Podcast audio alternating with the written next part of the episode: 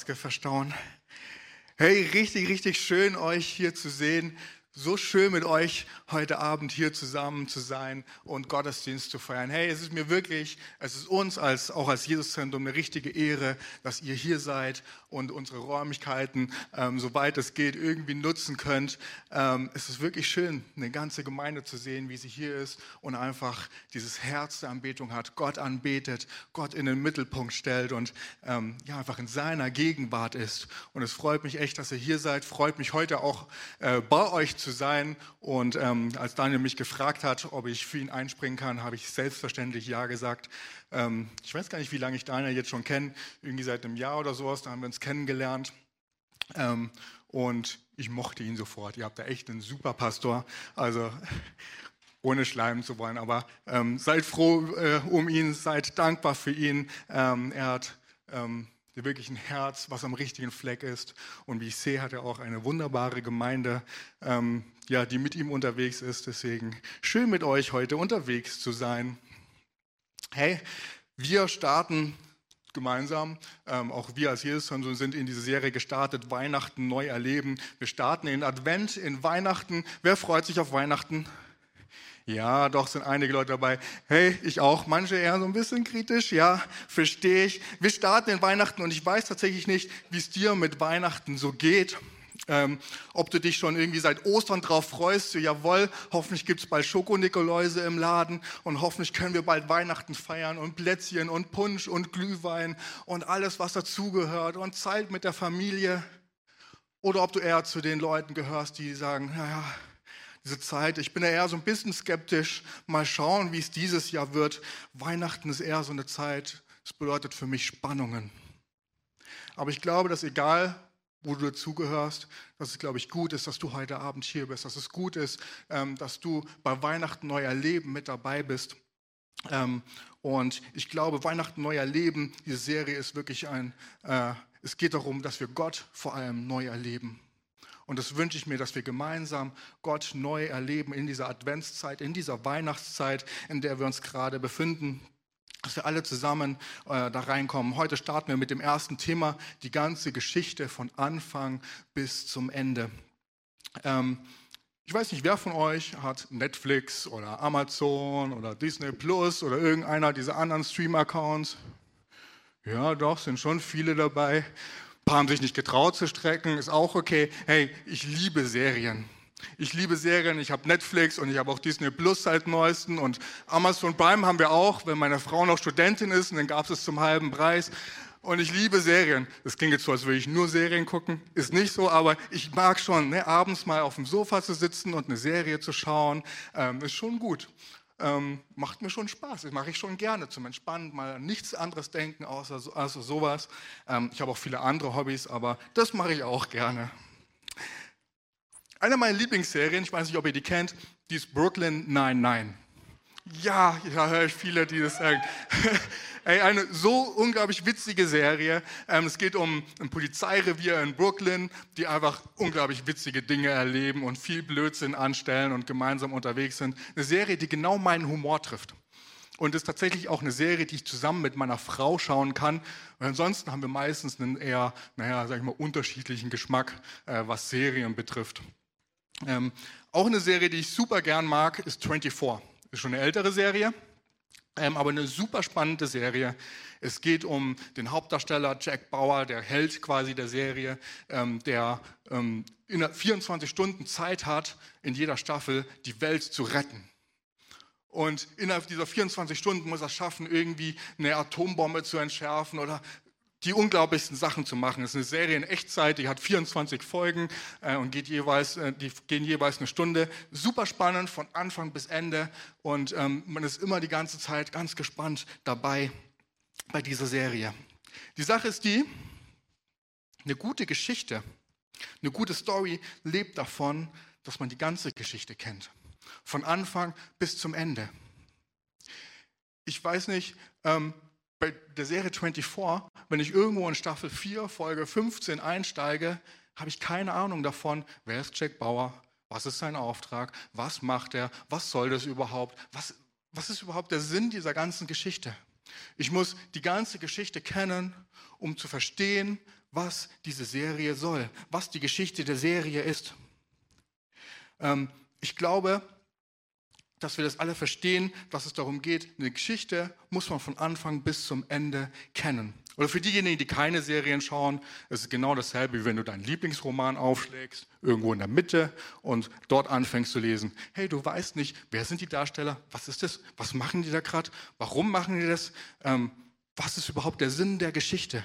Hey, wir verstehen eine Geschichte, wir brauchen Anfang, wir brauchen Ende, damit wir das mittendrin verstehen. Bei Weihnachten da ist es allerdings oft anders. Wir schlagen die Bibel auf, ziemlich genau in der Mitte, im Lukas-Evangelium, da steht die Weihnachtsgeschichte in Kapitel 2. Ähm, es beginnt mit, es begab sich aber zu der Zeit.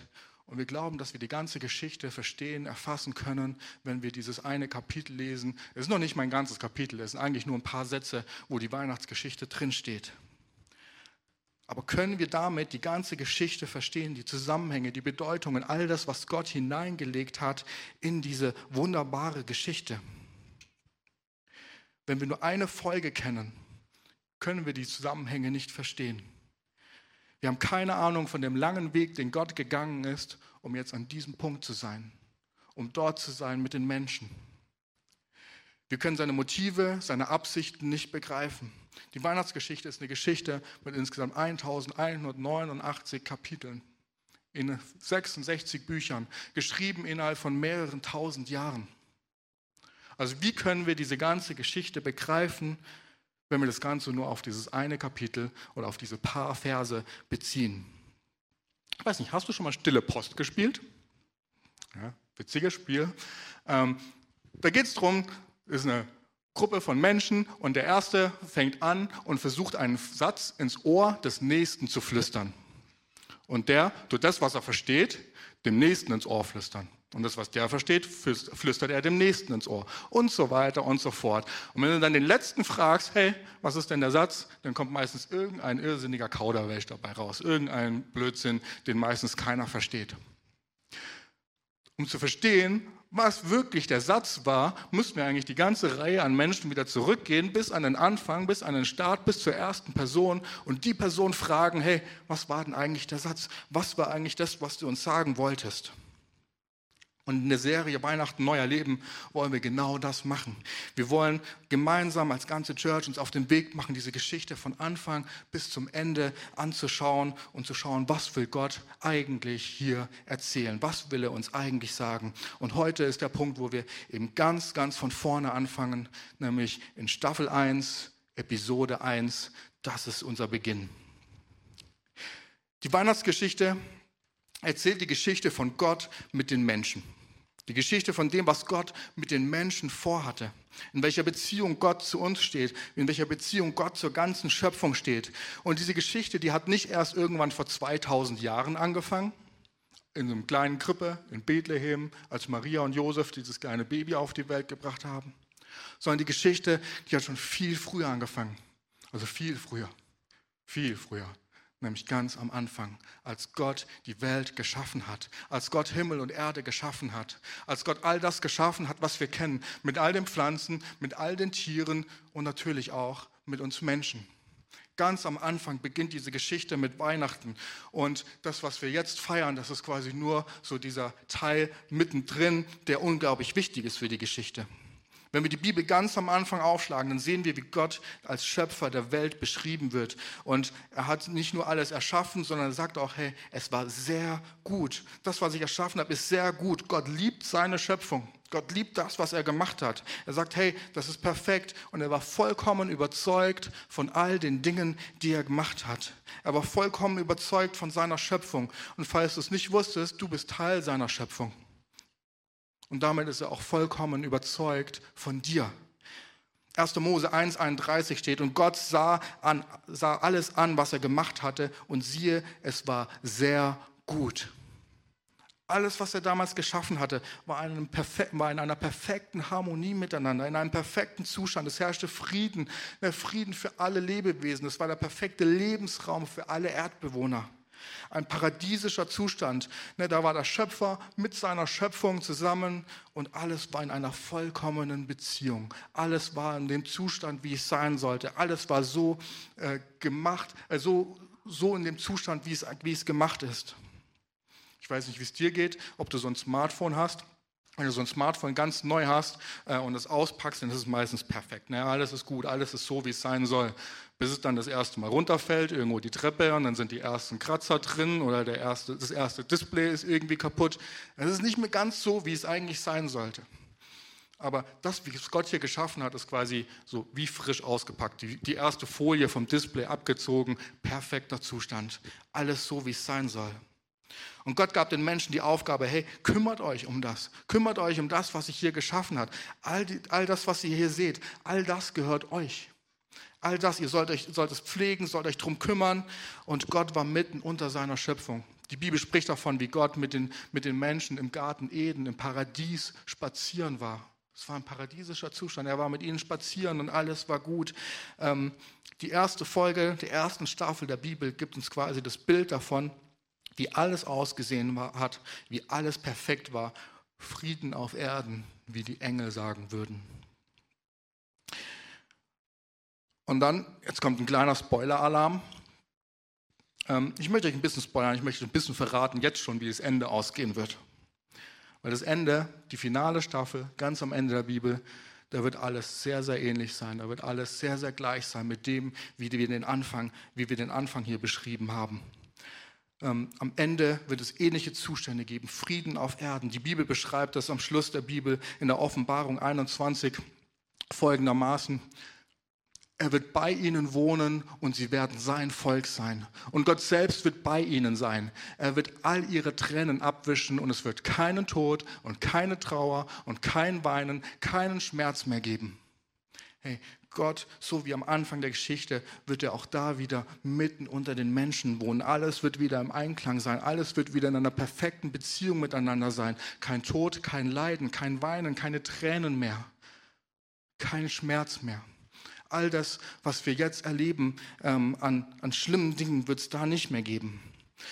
Meine Schwiegermama, die ähm, sagt immer, weil sie kein Nutella essen darf, weil sie eine Allergie hat. Im Himmel, da wird es irgendwann mal Nutella geben und ich darf so viel Nutella essen, wie ich nur irgendwie will.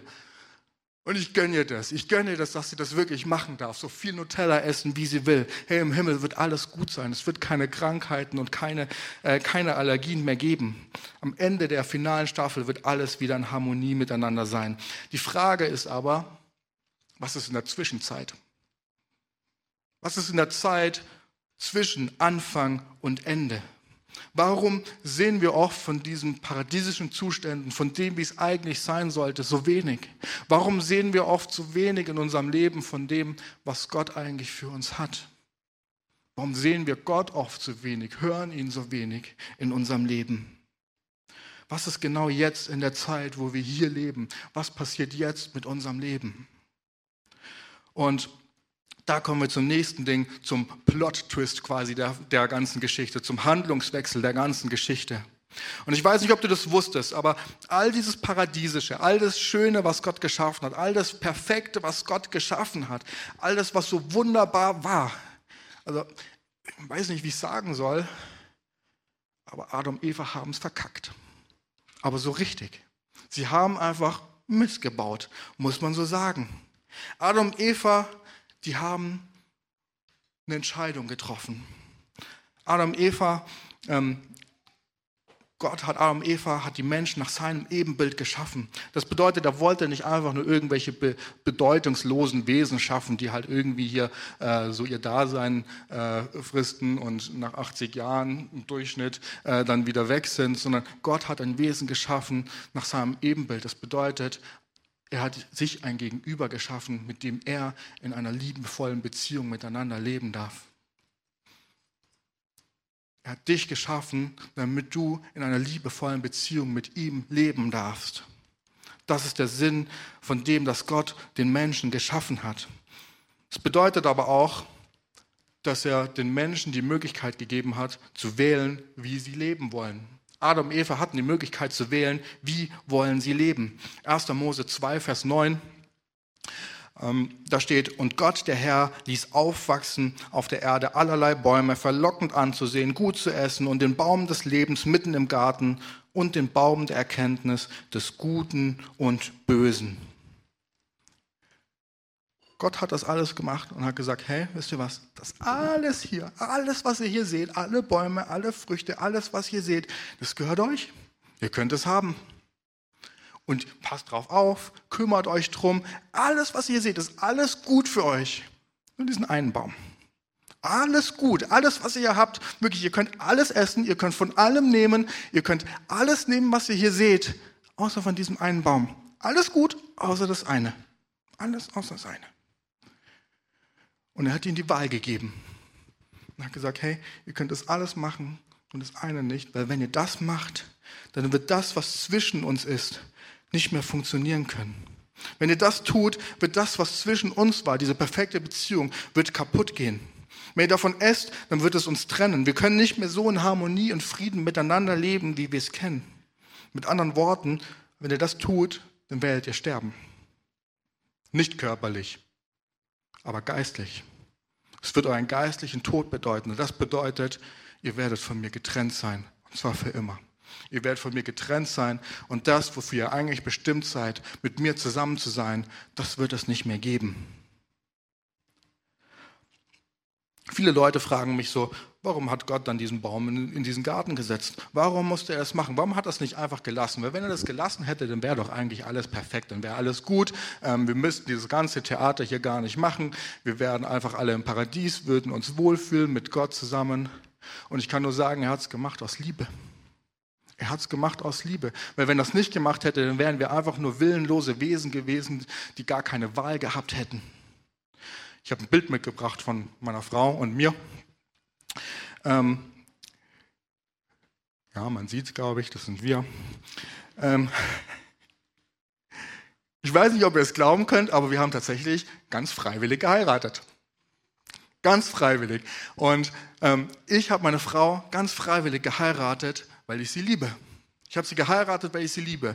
Und meine Frau, sie hat es heute Morgen im Gottesdienst noch bestätigt, ganz laut, sie hat mich auch geheiratet, weil sie mich liebt. Und ganz freiwillig. Hey, Liebe, Beziehung ist immer was Freiwilliges. Und wenn ich jemandem diese Freiwilligkeit entziehe, dann hat es nichts mehr mit einer liebevollen Beziehung miteinander zu tun. Und genau das wollte Gott. Er wollte nicht irgendwelche willenlosen Sklaven, sondern er wollte, dass wir ähm, freiwillig mit ihm zusammen sind, freiwillig in dieser Beziehung zu ihm sind. Adam und Eva hatten diese Wahlmöglichkeit, äh, selbst zu wählen. Reicht uns das alles, was wir hier sehen, außer diesen einen Baum? Oder ist diese eine Sache, die wir nicht haben können, genau das, was wir haben wollen? Und es war eine Entscheidung, es war eine Entscheidung zwischen Gut und Böse, für oder gegen Gott, mit oder ohne Gott. Und sie haben sich entschieden, von diesem Baum zu essen. Sie haben sich entschieden, gegen diese eine Regel von Gott zu verstoßen. Und damit haben sie sich gegen ein Leben mit Gott entschieden.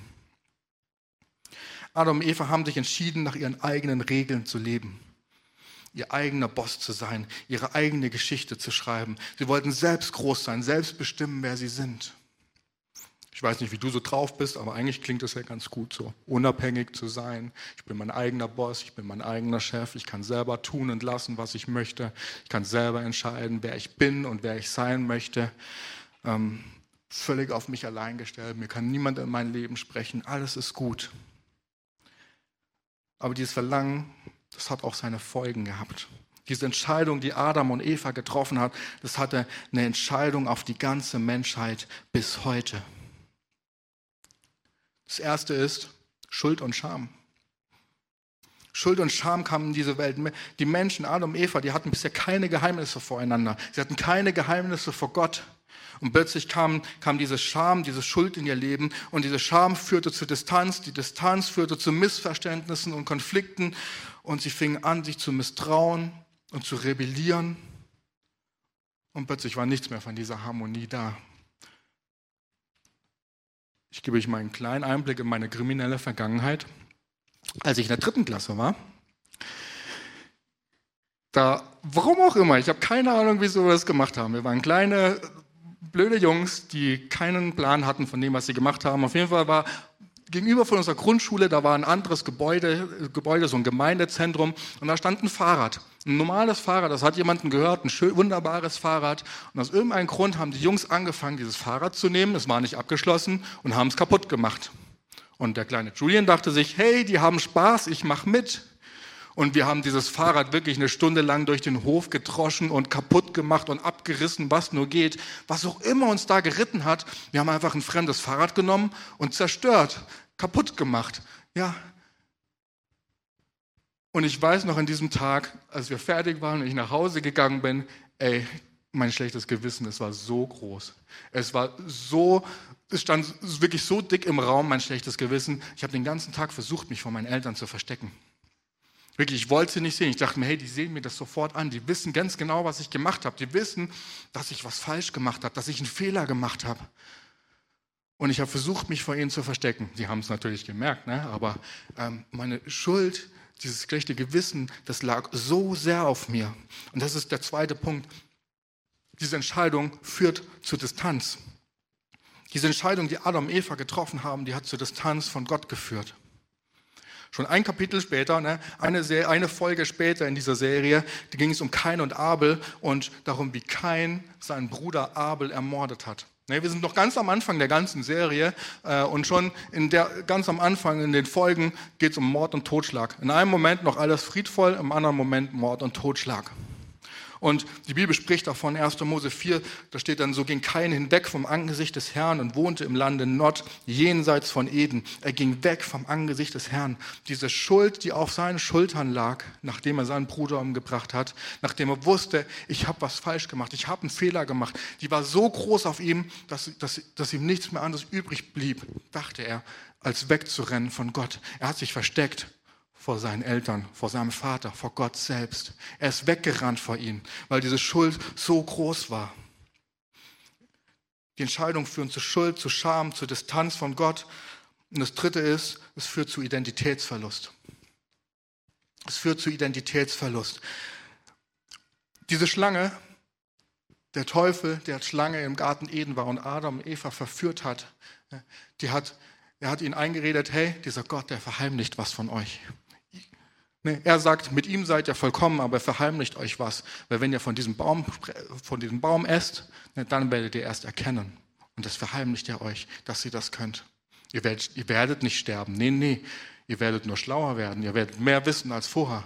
Das ist das, was die Schlange versucht hat zu sagen. Er hat versucht, ihnen einzureden, hey, euch fehlt was im Leben. Ihr seid nicht komplett, wenn ihr das nicht macht. Ihr seid nicht, ihr seid nicht ihr selbst, wenn ihr nicht von diesem Baum esst. Und ich weiß nicht, wie es euch geht, aber ich glaube, das ist genau das, was der Teufel auch heute noch versucht. Er sagt, hey, du bist nicht gut genug. Weißt du was? Da ist was in deinem Leben, davor solltest du richtig Angst haben. Du bist nicht schön genug. Du bist ein Verlierer. Du bist ein Versager. Was kannst du eigentlich? Wer bist du eigentlich? Was soll das? Was fristest du hier dein Dasein? Du hast es gar nicht verdient. Hey, wie oft gehen Menschen solche Gedanken durch den Gott? Und wisst ihr was? Es sind die Lügen des Teufels. Es sind Lügen, weil sie nicht der Wahrheit entsprechen von dem, was Gott dir eigentlich in dein Leben mitgeben will. Deine Identität ist nicht die, dass du ein Versager bist. Deine Identität ist nicht die, dass du nicht gut genug bist. Und genau an der Stelle beginnt für uns jetzt hier an Weihnachten etwas Neues. Ich, wusstest du, dass auch du dich entscheiden kannst? Entweder selbstbestimmt und unabhängig und nach eigenen Regeln zu leben, mit allen Konsequenzen, die halt dazugehören, oder nach, den, nach deiner ursprünglichen Bestimmung, mit Gott zusammen, deinen Schöpfer, in einer liebevollen Beziehung. Diese Weihnachtsgeschichte, die kann auch zu deiner Geschichte werden dieses Jahr. Es kann zu deiner Geschichte werden, weil an Weihnachten ist genau der Wendepunkt, als der Autor der Geschichte, als Gott selbst den Helden ins Spiel bringt, Jesus ins Spiel bringt. Und Jesus musste kommen, um genau das, was uns von Gott trennt, um die Folgen dieser falschen Entscheidung aus dem Weg zu räumen. Jesus musste kommen, um die, all die Schuld und Scham, die uns von Gott trennt, aus dem Weg zu räumen und wegzumachen um Wahrheit in dein Leben zu sprechen, wo der Teufel versucht, dir Dinge einzureden, die nicht wahr sind. Jesus ist gekommen, um dir zu sagen, du bist gut genug. Jesus ist gekommen, um dir zu sagen, du bist, äh, du bist, kein, du bist kein Fehler. Wisst ihr, wir Christen, wir reden manchmal davon, oh, wir sind Sünder. Aber es ist eigentlich gar nicht wahr. Wir sündigen, das gebe ich zu. Wir Menschen sündigen durch und durch, aber wir sind keine Sünder. Das ist nicht unsere Identität, weil durch Jesus sind wir frei von aller Schuld und Scham. Das ist unsere Identität. Das ist das, was Jesus versucht, uns zuzusprechen. Das ist der Grund, warum Jesus an Weihnachten auf diese Welt gekommen ist, um uns zu sagen, dass wir keine Sünder mehr sind, sondern frei zu Gott kommen können, weil es nichts mehr da ist, was uns trennt, ähm, was uns trennt von ihm. Wenn wir sagen, wir sind Sünder, das wäre dasselbe, wie wenn wir einen Fehler machen und deswegen sagen, wir sind Versager. Aber nur weil ich meinen Fehler mache, ist meine Identität nicht, ich bin ein kompletter Versager. Ich habe einen Fehler gemacht und das ist blöd. Mehr nicht. Die Weihnachtsgeschichte kann zu deiner sein. Und diese Geschichte, die ist wirklich für jeden gedacht. Wir denken oft, ne, diese Geschichte, so Jesus kommt auf diese Welt und alles, ähm, das ist halt so eine, für jemanden, der Jesus noch nicht kennt, ist die gut. Ich höre sie mir gerne jedes Weihnachten an, aber dann ist auch gut. Aber weißt du was? Gerade dann ist diese Geschichte für dich. Gerade wenn du Jesus kennengelernt hast und mit ihm unterwegs bist, hey, dann ist diese Geschichte gerade für dich, weil da fängt das Leben mit Jesus erst an. Da fängt Nachfolge erst an. Da fängt es erst an, dass wir mit Jesus unterwegs sind. Und wisst ihr was, ich habe Menschen gesehen, die durch Jesus frei geworden sind von Ängsten, die sie ihr ganzes Leben lang verfolgt haben. Ich habe gesehen, wie Menschen von Jesus, durch, durch Jesus frei geworden sind von Süchten, die sie fast das ganze Leben gekostet hätten. Ich habe gesehen, wie Jesus Beziehungen wieder repariert hat, die eigentlich schon völlig am Ende waren. Ich habe gesehen, wie Jesus Menschen von Krankheiten geheilt haben, die eigentlich nur kurze Zeit eigentlich zu leben hatten. Ich habe Ärzte mit Ärzten gesprochen, die haben ihren Kranken, in ihrem Krankenhaus einen Gebetsraum eingerichtet, weil sie gesagt haben, hey, ich habe hier Heilungen gesehen, das ist mit Medizin und Wissenschaft nicht mehr zu erklären. Und ich glaube, wir brauchen sowas, damit Menschen beten können äh, zu ihrem Gott, damit Wunder passieren können. Ich habe gesehen, wie Menschen frei geworden sind von falschen Bindungen, Pornografie und falschen sexuellen, sexuellen Vorstellungen. Ich habe gesehen, wie Menschen frei geworden sind von Depressionen, weil sie Jesus in ihr Leben gelassen haben. Hey, und das ist genau der Punkt, an dem Weihnachten passiert, wo Jesus in unser Leben kommt, wo Jesus auf diese Welt kommt, für dich und für mich. Und hier kommt so diese Kernbotschaft, die ich euch heute mitgeben will. Der Kern der ganzen Botschaft. Und das ist, die Weihnachtsgeschichte ist ein neuer Anfang in der Geschichte zwischen dir und Gott. Wenn du nichts heute mitnimmst, dann nimm das mit als Erinnerung, dass diese Weihnachtsgeschichte, dieses Weihnachten, was du dieses Jahr leben wirst, ein neuer Anfang sein kann in dieser Geschichte zwischen dir und Gott, in dem, was du mit deinem Gott erleben wirst. Und ich wünsche dir, dass diese Weihnachtszeit in diesem Jahr wirklich zu einem Neubeginn wird für uns alle ein Neubeginn wird, wo wir nochmal ganz neu mit Jesus durchstarten. Dass wir alle, dass wir alle wieder, wieder kapieren, dass wir wirklich diese Geschöpfe von diesem wunderbaren Schöpfer sind. Dass wir hier von einem lebendigen Gott sprechen, der wirklich Interesse hat an deinem und an meinem Leben, der uns wirklich kennenlernen will, eine wirkliche Beziehung zu uns aufbauen will und uns bereichern will, uns segnen möchte, uns heilen möchte in unser Leben hineinsprechen möchte auf eine positive Art und Weise. Es hat nichts damit zu tun, dass wir die Kontrolle über unser Leben abgeben, sondern es hat was damit zu tun, dass wir, dass wir Hilfe in Anspruch nehmen, dass da ein Gott ist, der hat einen Plan für unser Leben und diesen Plan möchte er, möchte er, er in unser Leben sprechen. Er möchte uns auf einen Weg führen, den er für uns gedacht hat. Wisst ihr, dieses Ende der Geschichte, diese paradiesischen Zustände, die werden erst irgendwann kommen. Aber Jesus, Jesus ist gekommen, damit wir jetzt und hier schon einen Teil von dem erleben können. Und ich weiß nicht, wie es dir geht dieses Jahr an Weihnachten und ähm, wie deine Gedanken damit sind. Ne? Weihnachten mit Corona. Darf ich, darf ich jetzt meine Familie sehen? Darf ich sie nicht sehen? Dürfen wir einen Weihnachtsgottesdienst feiern? Und lauter solche Gedanken, die uns so umhergehen im Kopf.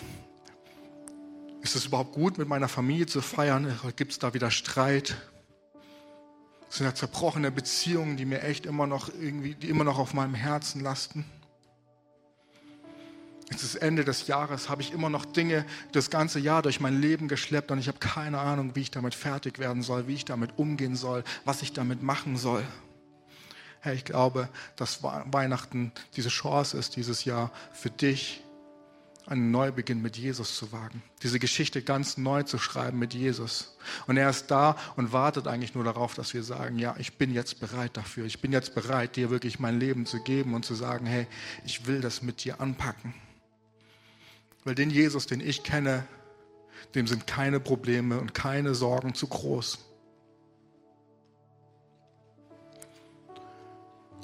Und ich möchte dich herausfordern, dass du das dieses Jahr annimmst. Dass wir diese Weihnachtszeit, diese Adventszeit, Adventszeit bedeutet dieses Warten auf, auf das Ankommen von Jesus,